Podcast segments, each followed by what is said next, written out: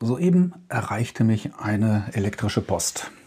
Im Titel So generieren Sie ein passives Einkommen. Hey, wer will das nicht? Damit kann man einiges bezahlen beziehungsweise passiv heißt ja, muss ja nichts für tun. Der Absender ist übrigens Verdienen Sie Geld online. 19.997 Euro plus passives Einkommen. Ein Link dahinter.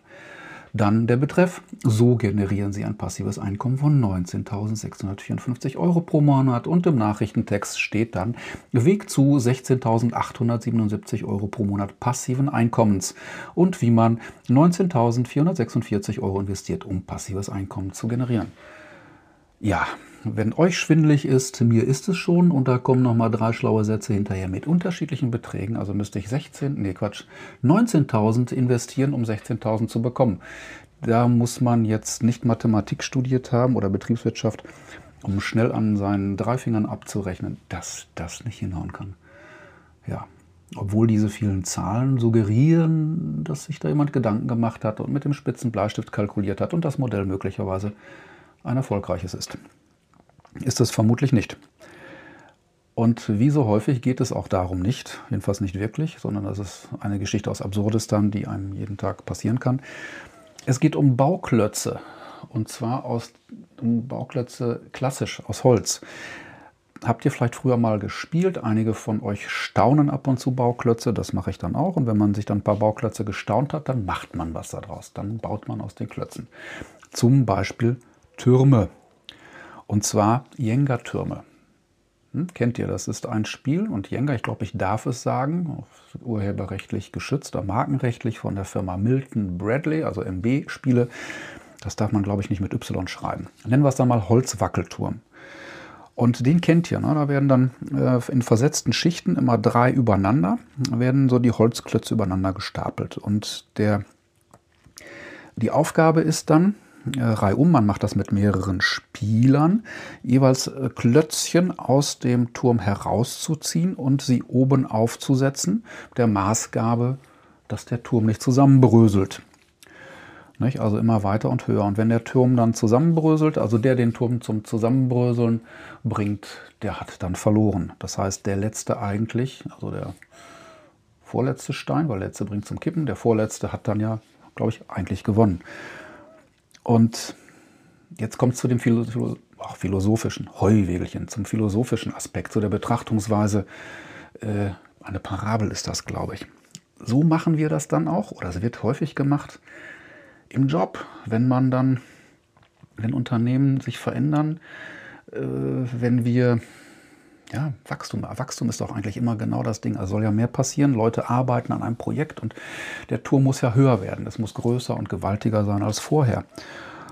Und beim Spiel, wenn ich das so spiele, fallen mir, genau, fallen mir diese, diese Parallelen ein, die, ich glaube, die man wunderbar übertragen kann, die zumindest mal nachdenkenswert sind. Was denn da eigentlich passiert? Und da habe ich so 10,5, ja, oh Gott, ich wollte ja keine Listen, aber doch tatsächlich, es sind dann wohl 10,5 Gemeinsamkeiten oder Denkansätze für so ein Jenga-Spiel. Das erste ist, manche Türme, ne, die eigenen, das eigene Fundament oder das auch im Job, im Unternehmen, weil da gibt es immer Parallelen. Ich glaube, das kann man gar nicht so sehr trennen, hat immer mit Menschen zu tun. Manche Türme sind so stabil gebaut, dass sie ziemlich feststehen, aber eben nicht flexibel oder beweglich sind. Sollte man so stehen lassen. Zweitens, wenn es denn darum geht, den Turm zu erweitern, also neue Quader, und zwar nicht im ursprünglichen Spielkonzept vorgesehen, sondern das bestehende Gebäude wird ähm, erweitert. Ne? Man baut auf dem, was man dann mal hatte, mehr drauf. Das ist so wie der, ähm, äh, oh Gott, es gab ja Heckscheibenjalousien früher für den, für den Opel Manta. Das ist wie der Spoiler am Käfer. Das ist die laute Musikanlage für 5000 Euro in einem Auto für 3000 Euro. Nicht? Man baut dann was dran und Fundament und Struktur bleibt aber gleich. Und der Anbau und das, was man dann erweitert, baut auf der Ausgangsstruktur aus. Also hat sich nicht wesentlich was geändert, sondern man erweitert einfach nur. Drittens, wenn jetzt ein Gebilde geändert werden muss, Umstrukturierung oder Change-Projekte, ne, habe ich vor kurzem noch erlebt, Namen will ich nicht nennen, dann äh, werden dann Klötze Bauklötzchen, die am leichtesten zu entfernen sind, entfernt. Und dann wird es leichter. Äh, jedoch, also zumindest glaubt man, dass es leichter wird. Meistens hat es dann ja ne, Personaleinsparung, Budget geringer, mehr Gewinn. Und die verbleibenden Träger, die halten dann hoffentlich das Gewicht. Das heißt, ähm, weniger Leute müssen dann im Prinzip machen. Ne? Milchmädchenrechner, aber so ungefähr ist es dann. Die halten das dann hoffentlich. Viertens, Wachstum ist die einzige Option. Das heißt immer noch mal höher, immer mehr. Das wiederholt sich. So sieht es in dem Spiel aus, so sieht es auch im Alltag immer aus. Wachstum, bis es dann einstürzt. Ich habe irgendwo mal gelesen, gehört, ähm, Growth till Obsolence. Also, also bis jemand, bis etwas obsolet wird, bis es überflüssig wird. Ne? Das war dann auch bei den Dinosauriern so. Äh, gut, da kam der Meteorit dazwischen, aber irgendwann ist dann mit Größe auch, dann reicht es nicht mehr. Ein lieber Freund von mir sagte mal, wir sind jetzt so groß, wir we are too big to fail. Das halte ich für enormen Bullshit. Weil man kommt, wenn man too big ist, auch durch bestimmte Türen nicht mehr durch oder wird anfällig an Ecken, die man nicht sieht, weil der, Entschuldigung, der Hintern so dick ist, dass man nicht sieht, was dahinter ist. Also da ist so das schmale, agile vielleicht ein bisschen pfiffiger als das äh, große, starke und schier unumstürzliche. Wachstum in die gleiche Richtung. Nummer 5. Mit den tragfähigsten Elementen die man dann eigentlich hat, ne, ihr erinnert euch an das, was ich vorgesagt habe, kann ich vielleicht nicht unbedingt einen, naja, einen Change bauen, weil die tragfähigsten sind vermutlich die stabilsten und die am stärksten verankerten im Gefüge. Das heißt, sie tragen das Ganze zwar, aber sie tragen das in der alten Struktur. Man kann darauf aufbauen, aber es wird vermutlich nicht wirklich was Neues passieren.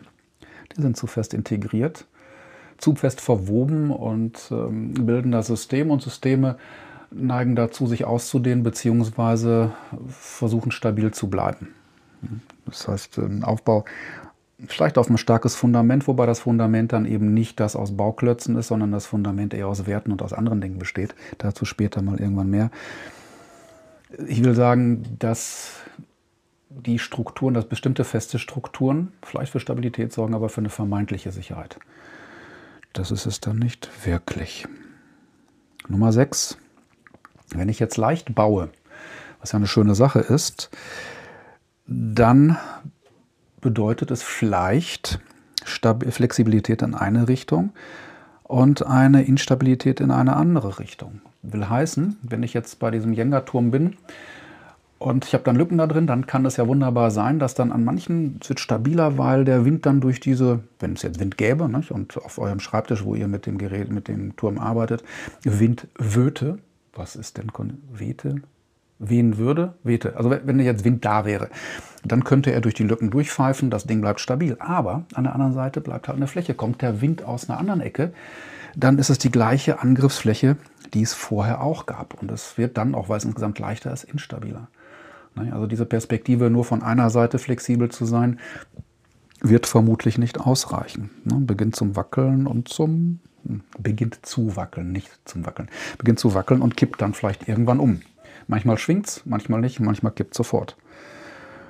Naja, und äh, vielleicht wiederholend Nummer 7, die Größe und Stabilität im Ruhezustand sagen, sorgen meist oder suggerieren einfach so eine trügerische Sicherheit kann man so stehen lassen. Ne? Das sieht im Stehen gut aus. Ähm, keine wirkliche praktische Relevanz. Sieht halt gut aus nach außen. Vielleicht wie mit tollen Potjemkinschen Dörfern oder Westernstädten, da sieht halt gut aus. Äh, aber sobald ein Windchen kommt, dann haut das nicht hin.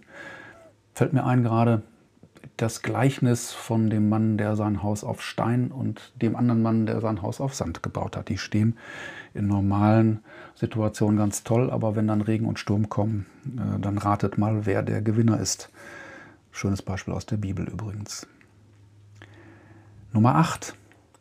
Wer mit dem Bau zu stark beschäftigt ist, also darauf achtet, auf das Detail, welchen Stein ich denn jetzt hinausnehme, damit ich ihn oben aufsetzen kann. Ne? Also politisches Taktieren, Leute in Positionen bringen, ähm, Macht erhalten, was auch immer.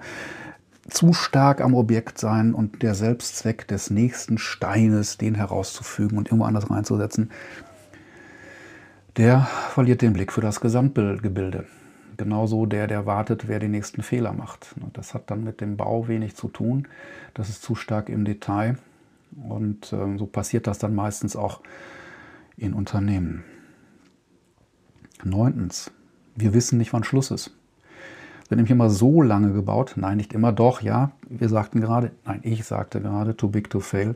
Es wird so lange gebaut, bis das Konstrukt einfach nicht mehr tragfähig ist. Ne? Ich denke dann an die Automobilindustrie. Da muss man dann noch mehr produzieren und noch schneller und noch mehr Leistung. Und die, diese Branchen oder manche Konzepte oder Produkte, manche Muster, manche ach, Ideologien, Weisheiten, die merken gar nicht, dass sie überholt sind, sich selber überholen, äh, weil sie gehen einfach weiter mit dem Ziel Wachstum und mehr vom selben und werden dann nicht mehr tragfähig, weil der Unterbau nicht stimmt. Und zwar nicht nur der Fundament, also das Fundament, sondern was, was wirklich der Kern ist, was ähm, ja, Werte sind. Ne? Sinn, wird ja viel drüber geredet.